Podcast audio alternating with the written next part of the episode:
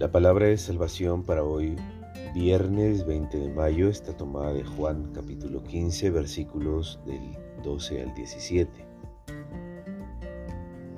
Dijo Jesús, este es mi mandamiento, que se amen unos a otros como yo los he amado.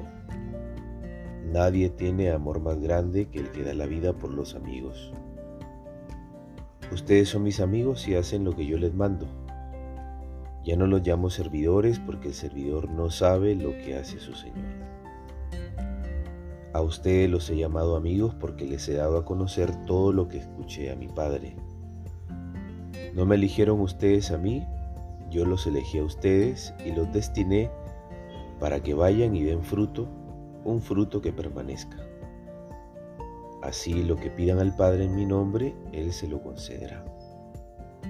Esto es lo que les mando, que se amen unos a otros.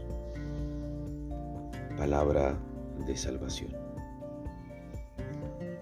La vida nos recuerda que toda persona está invitada a cultivar la amistad como uno de los regalos más bonitos que puede recibir en la vida.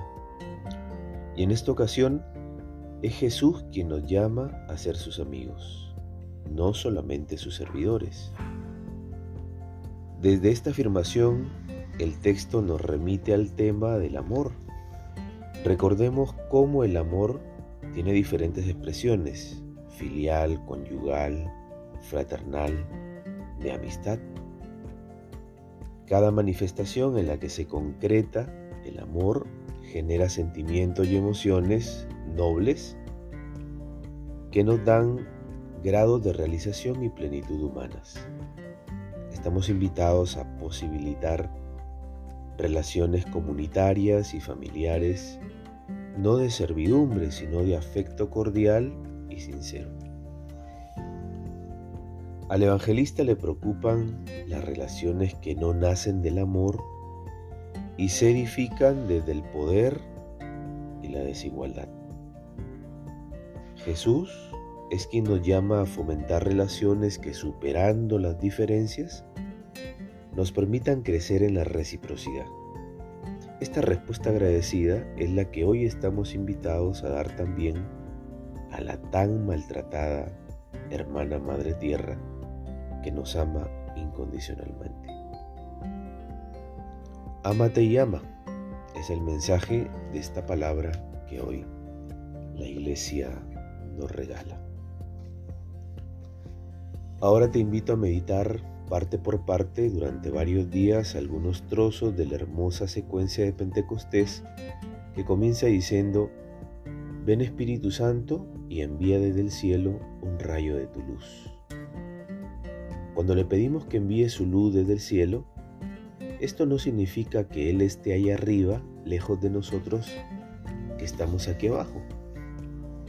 Siempre imaginamos al Espíritu Santo llegando desde arriba y levantamos nuestras manos a lo alto para invocarlo. Pero en realidad Él ya está en nosotros, más cerca que nadie. Lo que hace falta es que nos transforme con su presencia, esa presencia que está con nosotros cada día. Sin embargo, nosotros miramos hacia el cielo como si fuera a descender desde allí. Eso en realidad es un símbolo que nos recuerda que Él nos supera, que está por encima de todo, que es Dios. Así como el cielo está por encima de nosotros y no podemos abarcarlo, eso vale con más razón para el Espíritu Santo que es Dios. Nosotros no podemos pretender que ya lo conocemos, que lo podemos dominar, que lo podemos apresar y tenerlo bajo nuestro dominio.